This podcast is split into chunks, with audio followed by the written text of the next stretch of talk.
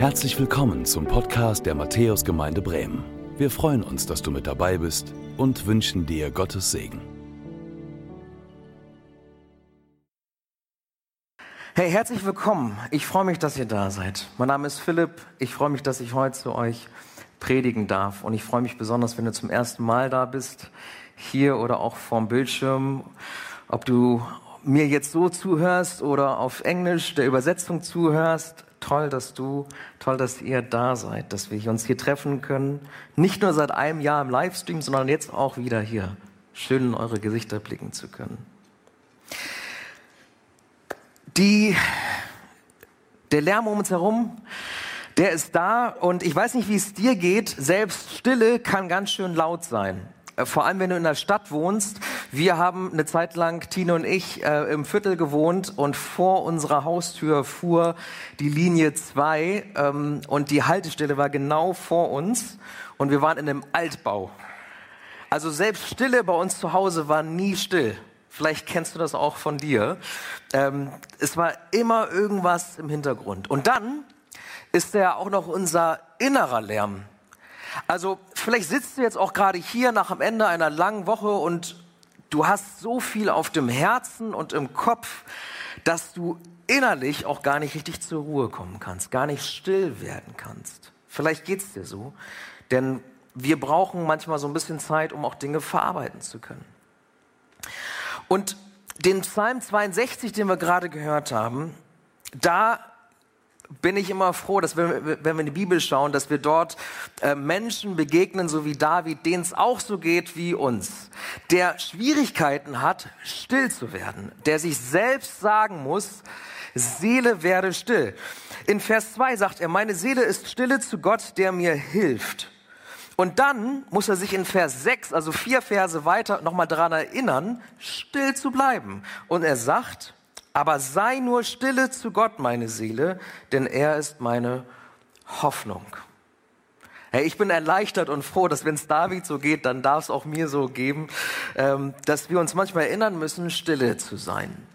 Und vielleicht jetzt hier sind wir versammelt und sind einige Menschen, ähm, aber vielleicht bist du zu Hause auch jetzt Corona bedingt gezwungenermaßen allein. Draußen ist ja ein bisschen stiller geworden. Man kann auch nirgendwo mehr hingehen, wo richtig was abgeht, sage ich jetzt mal. Und vielleicht bist du auch zu Hause gezwungenermaßen jetzt allein. Oder du bist gezwungenermaßen jetzt nie allein. Ne? Gerade die Families, die wissen das. Ne? Die Kinder sind zu Hause, Homeschooling. Man ist nie allein, wo man vorher vielleicht mal eine Auszeit hatte. Und egal, ob du gezwungenermaßen allein bist oder jetzt gezwungenermaßen nie allein bist, ich möchte dich heute einladen, dass du Alleinsein und Stille neu schätzen lernst. Dass du dir Räume schaffst in deinem Leben, um dich zurückzuziehen, um dich rauszuziehen aus dem Lärm des Lebens und um Stille zu erleben. Denn wir Menschen brauchen das. Wir brauchen Entspannung. Da, wo Spannung ist, brauchen wir Entspannung. Da, wo Zeiten sind, wo es drunter und drüber geht, brauchen wir genauso auch die Stille. Wir sind dafür geschaffen. Im letzten Jahr hat Birgit, hi Birgit, äh, dazu eine Predigt gehalten zum Sabbat und ich lege sie dir ans Herz. Schau noch mal rein auf YouTube. Ähm, da hat sie uns damit hineingenommen, dass wir Menschen immer wieder in diesem Wechsel stehen und diese Auszeiten, diesen Ausgleich dringend brauchen. Wir brauchen Entspannung von diesem lauten Leben, für das wir ja größtenteils selbst verantwortlich sind. Wenn dein Display aufleuchtet, was machst du dann? Dann musst du drauf gucken, ne? Hey, wusstest du, dass es im Schnitt uns 88 Mal am Tag so geht? Zähl mal mit, wie oft du am Tag aufs Display guckst, wenn es aufleuchtet. Im Schnitt gucken wir Deutschen alle elf Minuten aufs Handy. Alle elf Minuten aufs Handy und wir lassen uns dadurch unseren Tag zerreißen in winzig kleine Stücke.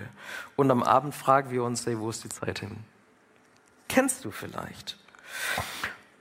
Und wenn es das Handy nicht ist, dann kennst du das nicht vielleicht auch, dass wenn du gerade im Gespräch bist und du überhörst ein anderes Gespräch, dann kannst du irgendwie nicht anders als zu lauschen.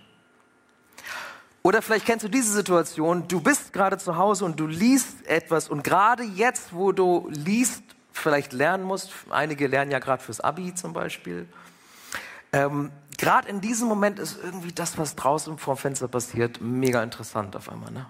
Viel interessanter geworden, als es vorher so war.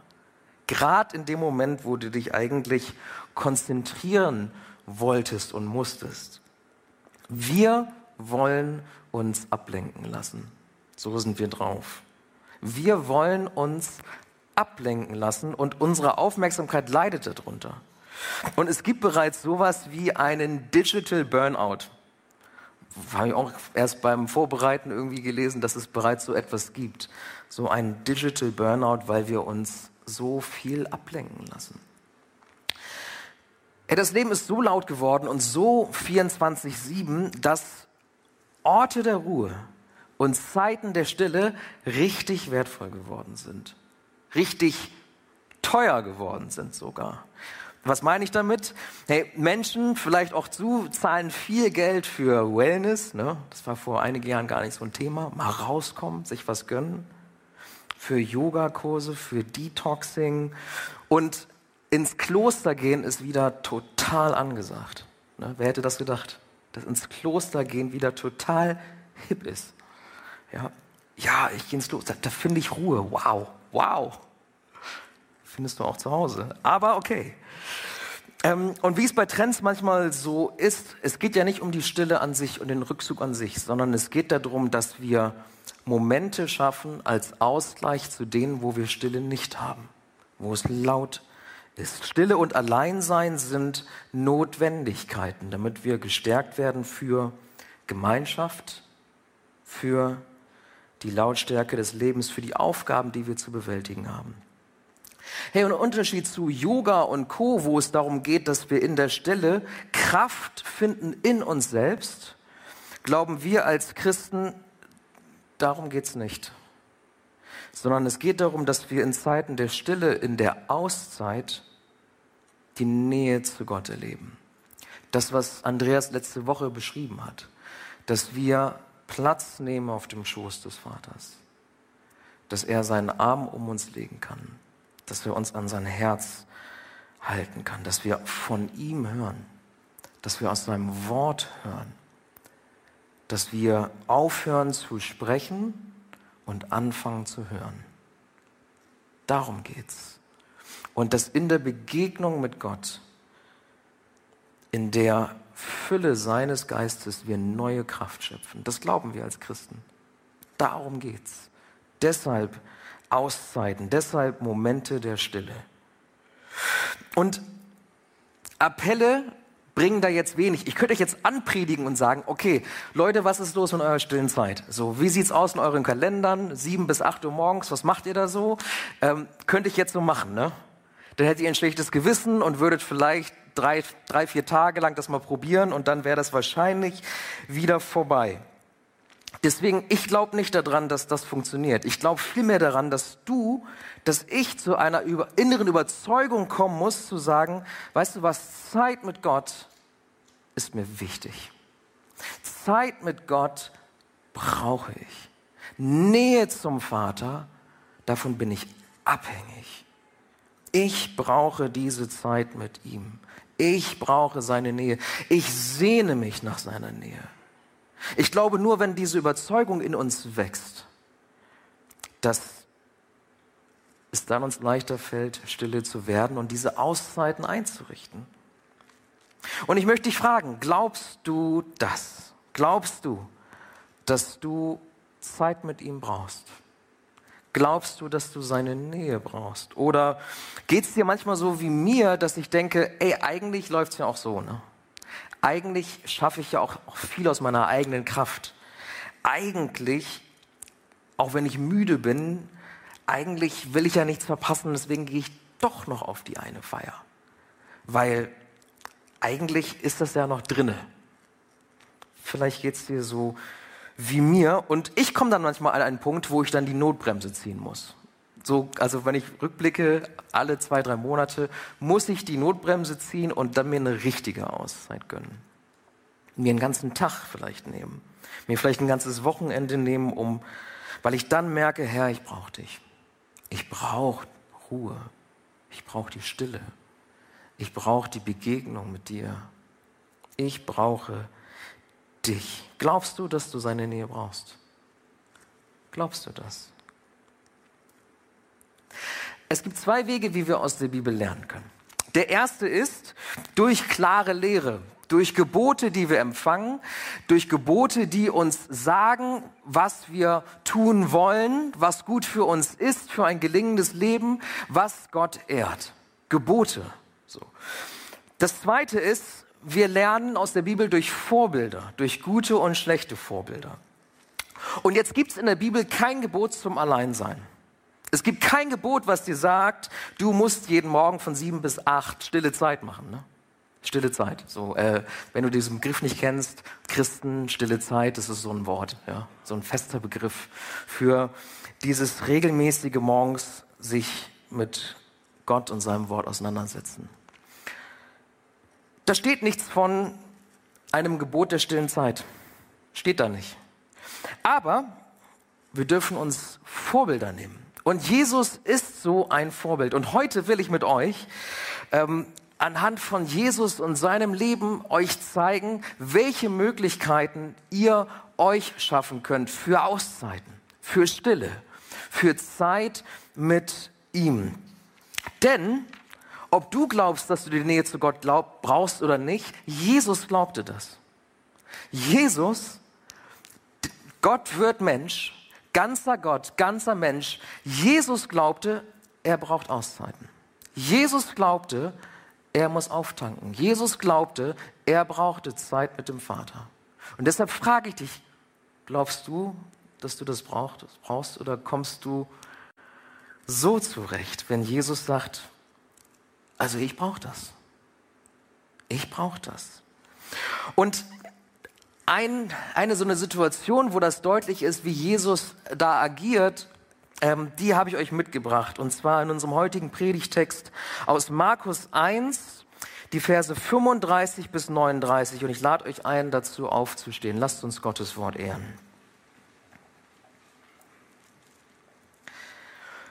Früher Morgen, als es noch völlig dunkel war, stand Jesus auf, verließ das Haus und ging an einen einsamen Ort, um dort zu beten. Simon und die, die bei ihm waren, eilten ihm nach. Und als sie ihn gefunden hatten, sagten sie zu ihm, hey, alle fragen nach dir. Er aber erwiderte, lasst uns von hier weggehen in die umliegenden Ortschaften, damit ich auch dort die Botschaft vom Reich Gottes verkünden kann. Denn dazu bin ich gekommen. So zog er durch ganz Galiläa, verkündete in den Synagogen die Botschaft vom Reich Gottes und trieb die Dämonen aus. Ihr dürft euch setzen. Früh am Morgen, als es noch völlig dunkel war, stand Jesus auf, verließ das Haus und ging an einen einsamen Ort, um dort zu beten. Das ist das, was wir dort lesen. Und kurz für den Kontext hier im Markus Evangelium, ähm, der vorherige Tag und Abend war extrem anstrengend gewesen. Er hatte viele Menschen, viele Kranke geheilt. Die ganze Stadt hatte schon den Ort belagert, wo er war und heilte. Und trotzdem, obwohl der Tag so lang gewesen war, steht er auf, früh am Morgen. Und wenn ihr früh am Morgen steht, dann meint das die Zeit zwischen drei und sechs Uhr morgens. Wer kennt die, weiß gar nicht, wie das aussieht, drei bis sechs Uhr morgens? Jo, gibt einige, ne? Ja, die anderen wahrscheinlich wollten sich jetzt nicht outen, aber zwischen drei und sechs Uhr morgens, da ist er aufgestanden und rausgegangen. Es war noch völlig dunkel und er verlässt ganz bewusst den Lärm der Stadt. Verlässt den Lärm der Stadt und er geht auf eine Anhöhe, wahrscheinlich westlich, nordwestlich von Kapernaum, der Stadt, wo sie gewesen waren. Das heißt, früh am Morgen zieht sich Jesus nicht irgendwie kurz in die Küche zurück für ein Stoßgebet, sondern er verlässt die Stadt. Er geht raus. Der geht quasi auf eine kleine Wanderung und er steigt auf diese Anhöhe hinauf und er tut das und sagt keinem Bescheid. Ne? Ist einfach, einfach ausgebüxt sozusagen. Er wollte allein sein. Und er wollte sicher gehen, dass ihn erstmal keiner findet. Und er geht extra raus, auch um nicht gefunden zu werden, auch um wirklich Zeit zu haben mit dem Vater. Und in dieser Zeit, da passiert etwas. In dieser Zeit bekommt er einen Auftrag. Nicht zurück in die Stadt, nicht zurück nach Kapernaum, obwohl da die Menschenmassen ja gewartet haben. Überleg dir das mal. Dein Auftrag ist, die Botschaft vom Reich Gottes zu verkünden. In der Stadt haben sich tausende Menschen versammelt. Die sind quasi auf dem Tablett, ja. Da ist eine Masse, wo du dich nur davor stellen musst und er erhält den Auftrag, geh nicht zurück. Lass dir diese Gelegenheit entgehen. Zieh weiter. In dieser Zeit, die Jesus mit dem Vater verbringt, bekommt er einen Auftrag. Und die Jünger verstehen gar nicht, was los ist. Die Jünger verstehen gar nicht, warum er sich jetzt diese Gelegenheit eigentlich entgehen lässt. Warum er jetzt weiterziehen soll. Aber wir merken dann, er zieht danach weiter.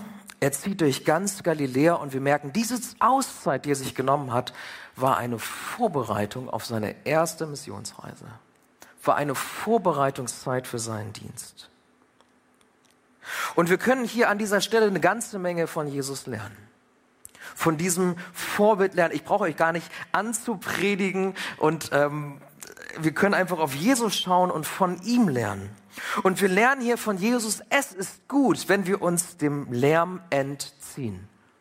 Es ist gut, wenn wir nicht so viel auf die Beliebtheit unter den Menschen setzen.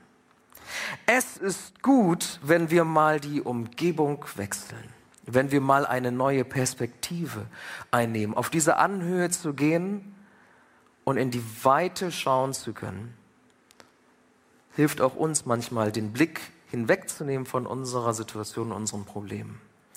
Und so lernen wir von Jesus, es ist gut, die Umgebung zu wechseln und sich Zeit zu nehmen für den Vater. Und wir lernen von Jesus außerdem, Gott nach seinen Plänen für uns zu fragen. Anstatt nur um Bestätigung zu bitten oder vielleicht sogar niemanden in unsere Pläne hineinreden zu lassen. So sind wir ja eigentlich drauf. Wir machen unsere Pläne und lass, lass bloß keinen reinsprechen. Und Jesus kommt hier zum Vater und bittet ihn um seinen Plan. Denn der logische Plan wäre gewesen, da ist eine Menschenmasse, da ist eine Bühne, da ist alles bereitet. Das ist doch die Gelegenheit. Aber wir lernen von Jesus festhalten am Auftrag. Sein Auftrag war, den Menschen die Botschaft des Reiches Gottes zu verkünden und Jesus bleibt treu. Und er gehorcht. Und wenn wir auf Jesus sehen, dann sehen wir am Vers 39, dem letzten Vers, den ich gerade euch vorgelesen habe, dass Gott, dass der Vater diese Treue belohnt. Denn dort haben wir gerade gelesen, er lässt dieses riesige Publikum in Kapernaum zurück. Er zieht los und was begegnet ihm? Offene Türen. Er kann in ganz Galiläa in den Synagogen predigen und Menschen heilen. Das ist das, was die Jünger noch nicht gesehen haben. Sie haben nur gesehen, Jesus büxt aus. Jesus lässt die Gelegenheit zurück zu einer Menschenmasse zu predigen und er zieht jetzt hinaus in eine ungewisse Zukunft, aber Jesus gehorcht und die Türen öffnen sich und er kann im ganzen Land in den Synagogen predigen und Menschen werden heil im ganzen Land.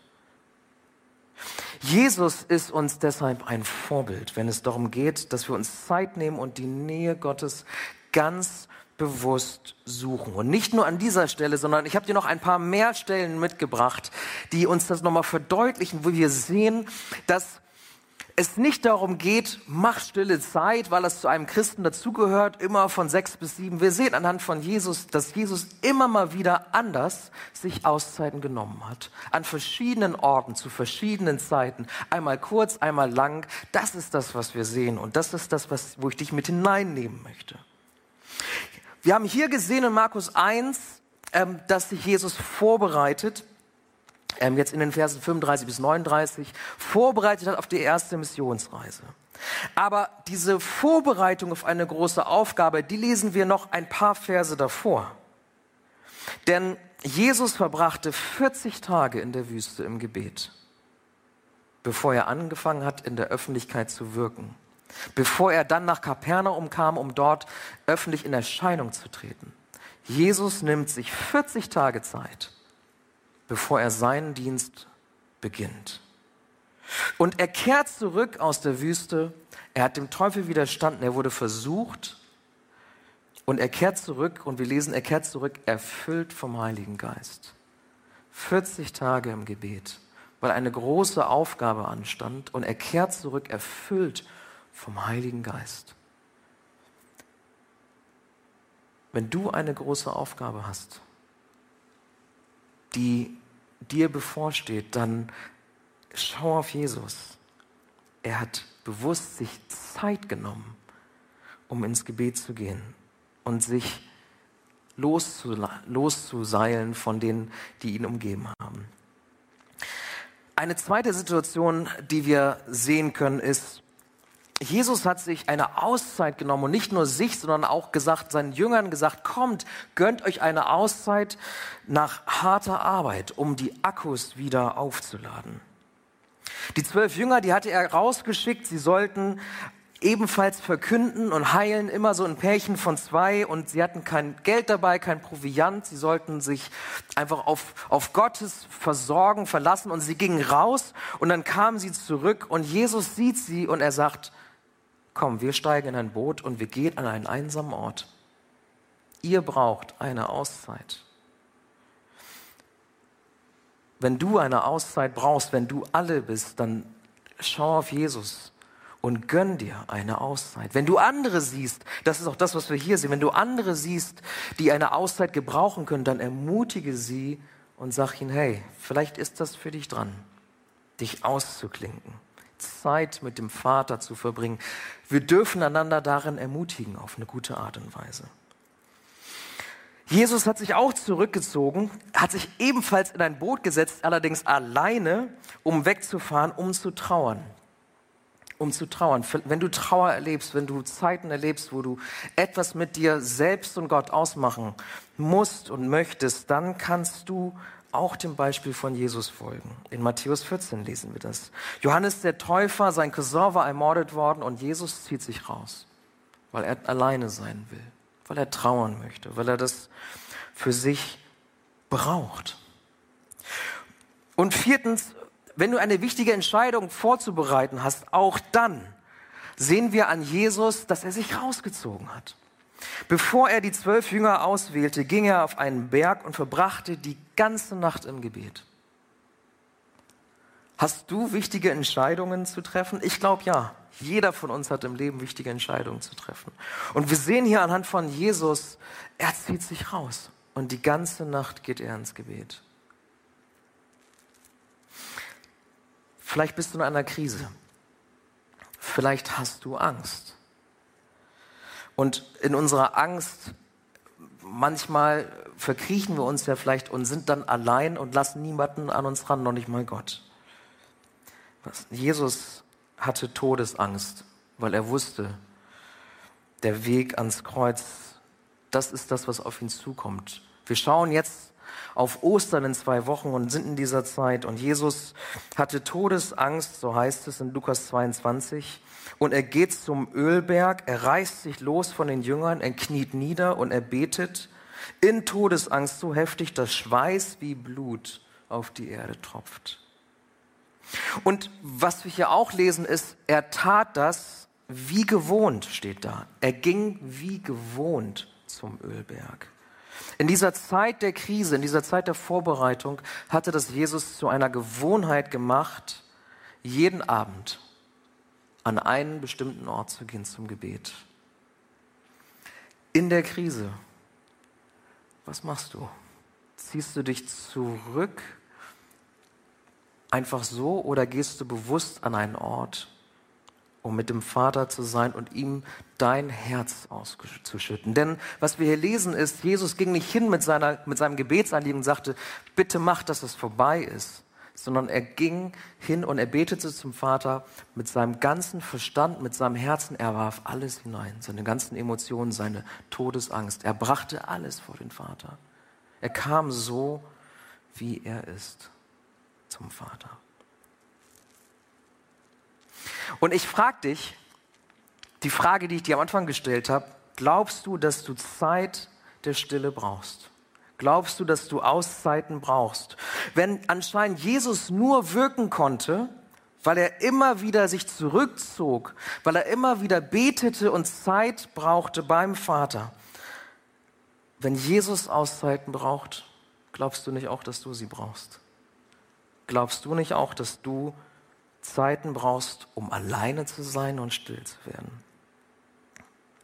Vielleicht hast du im Ver Vergleich zum Anfang der Predigt jetzt dazu mehr ein Ja, ich denke schon gefunden. Vielleicht ist es auch ein Prozess. Ich hoffe, Gott redet zu dir und rührt dich an. Und vielleicht bist du jetzt an dem Punkt, dass du sagst, ja, ich glaube, ich brauche das. Dann möchte ich dir jetzt ein paar Tipps geben, wie das gelingen kann. Denn vielleicht fragst du dich ja, ja, ich glaube, ich brauche das, aber ähm, wie geht denn das? Was braucht es für dich, um allein zu sein und still zu werden? Das ist vielleicht eine Frage, die du jetzt hast. Und da habe ich dir ein paar praktische Tipps mitgegeben, fünf Stück, die ich dir am Ende der Predigt einmal nahelegen möchte. Hey, und das erste ist, such dir Orte, wo du allein sein kannst. In der Bergpredigt ermutigt Jesus uns, Folgendes zu tun. Matthäus 6, Vers 6. Da steht, wenn du beten willst, geh in dein Zimmer, schließ die Tür und dann bete zu deinem Vater, der auch im Verborgenen gegenwärtig ist. Und dein Vater, der ins Verborgene sieht, wird dich belohnen.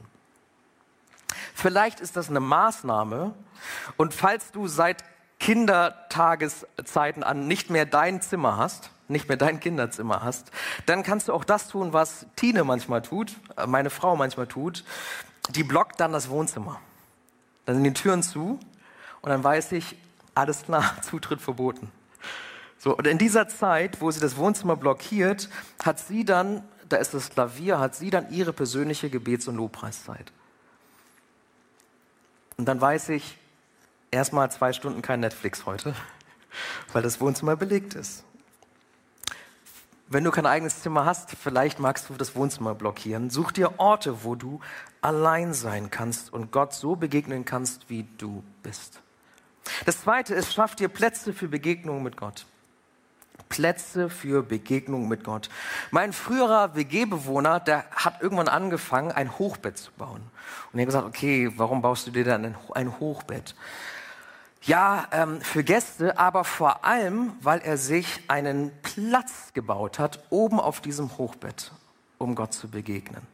Und da hat er sich ein kleines Podest gebaut, hat sich seine schönste Bibel, die er hatte, hat er da aufgeschlagen, liegen gehabt und hat sich Kerzen drumherum gestellt. Und das war sein Ort, so eine Art kleiner Altar, wo er für sich persönlich seinen persönlichen Gottesdienst gefeiert hat.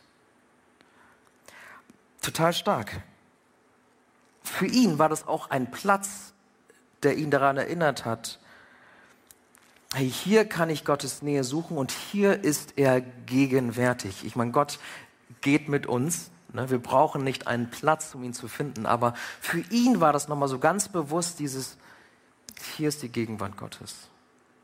Und dadurch, dass das ein schöner Platz war, hat er auch gesagt, das erfüllt mein Herz mit Ehrfurcht, wenn ich hier bin. Vielleicht möchtest du dir so einen Platz anlegen. Der war nicht groß, so ein Meter mal ein Meter hat er sich da eingerichtet gehabt.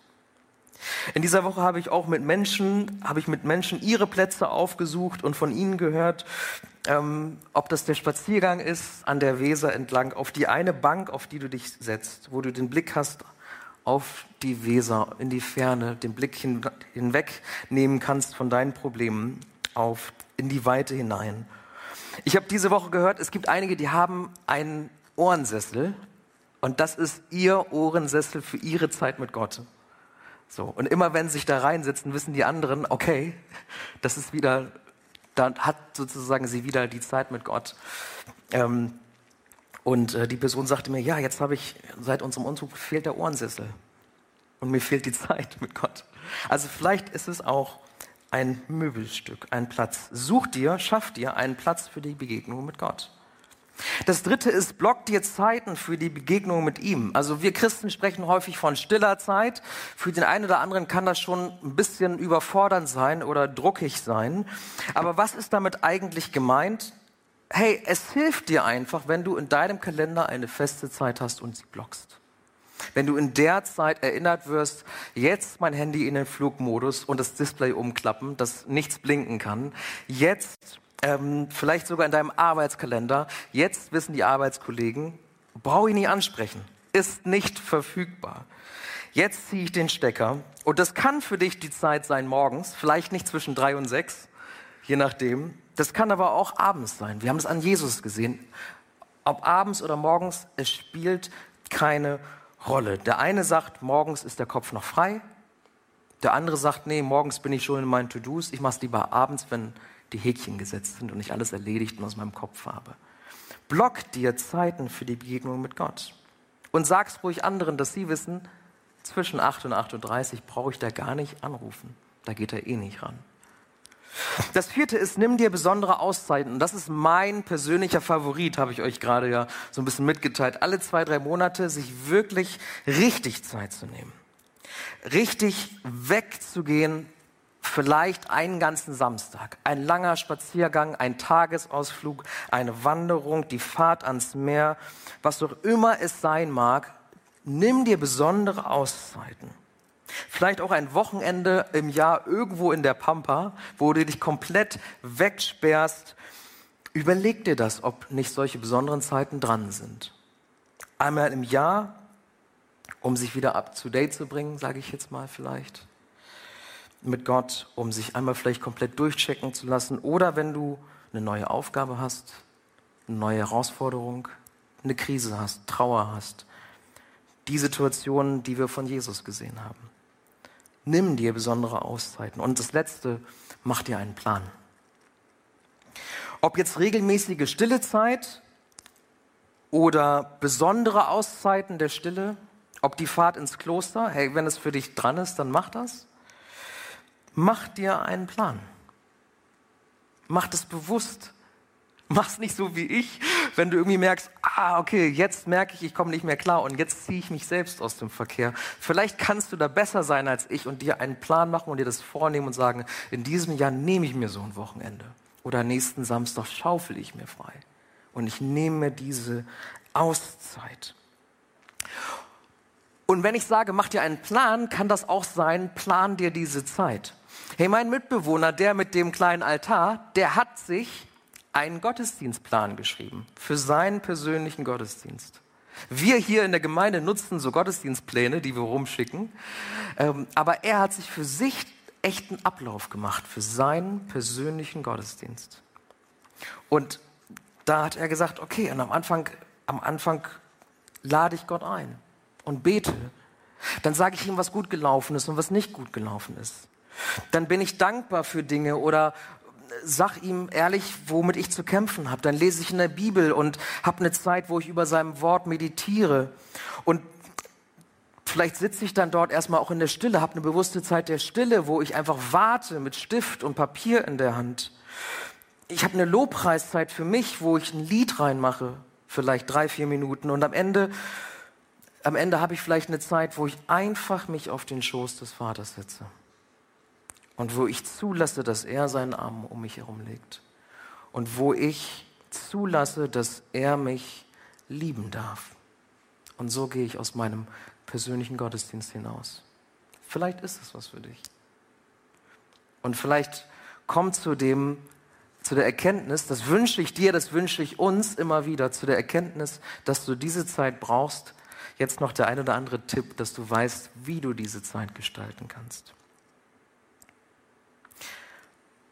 Und wenn du glaubst, das tun wir ja so leicht, und wenn du vielleicht glaubst, du verpasst etwas, wenn du dir jetzt jeden Tag oder nächsten Samstag diese Zeit nimmst, diese Stunden nimmst, dann möchte ich dir sagen, du verpasst ihn, du verpasst Gott. Du verpasst Leben im Überfluss und grenzenlose Liebe, wenn du dir diese Zeit nicht nimmst. Ich glaube, wir verpassen nichts, wenn wir uns diese Zeit nehmen. Im Gegenteil, wir verpassen ihn. Sein Reden, sein Wort, seine Ermutigung, sein Trost, seine Liebe. Und wir merken doch an uns selbst, wir brauchen Zeit, um runterzukommen, um still zu werden. Wir merken, das geht nicht so schnell. Und deshalb, ich lade dich ein, dass du nicht nur diese Gottesdienste nutzt, sondern dass du dir besondere Zeiten nimmst, Auszeiten nimmst, Zeiten der Stille nimmst, um zu ihm zu kommen. So wie du bist. Das hat Andreas letzte Woche ja gesagt und das möchte ich nochmal wiederholen. Komm zu ihm mutig, so wie du bist. Der Vater wartet schon auf dich. Er wartet schon auf dich. Amen. Vater und du siehst, dass uns Stille extrem schwer fällt. Das Leben ist so laut. Die Stimmen in uns sind so laut. Wir kommen gar nicht dazu, alles zu verarbeiten.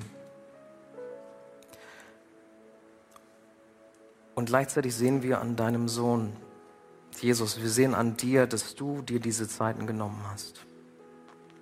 Und wir sehen, was geschieht, wenn wir uns diese Zeit nehmen. Jesus, du hast dir diese Auszeiten genommen und wir wollen von dir lernen. Wir möchten von dir lernen, Zeit mit dem Vater zu verbringen. Gelegenheiten oder vermeintliche Dinge auszulassen und Zeit mit dem Vater zu priorisieren. Weil wir wissen, dass wir das eigentlich brauchen. Weil wir wissen, dass wenn wir uns die Zeit nehmen, Herr, dass du uns begegnen möchtest. Dass wir wissen, dass wir in deiner Gegenwart auftanken und deine Liebe erfahren können. Und dazu braucht es Stille, dazu braucht es Zeit. Und ich bete für jeden Einzelnen von uns, dass wir uns diese Zeit nehmen, dass es uns wichtig ist. Und ich bete für jeden Einzelnen, der sich diese Zeit nimmt, vielleicht in den kommenden Tagen oder Wochen, Herr, dass du redest, dass Begegnung geschieht, dass wir erleben und uns darauf einlassen können, was es bedeutet, Platz zu nehmen auf dem Schoß des Vaters. Und ich wünsche mir für uns, dass wir eine Gemeinde werden, die Sehnsucht hat nach Zeit nach dir. Die lernt, stille werden zu können. Die diese Zeiten schätzt und schützt. Die diese Zeiten, die so umkämpft sind, sich immer wieder nehmen. Dass wir so werden. Wir wollen so werden wie du, Jesus. Und das können wir nicht aus uns selbst heraus, sondern nur durch dich und die Kraft deines Heiligen Geistes. Und so laden wir dich ein, verändere du uns.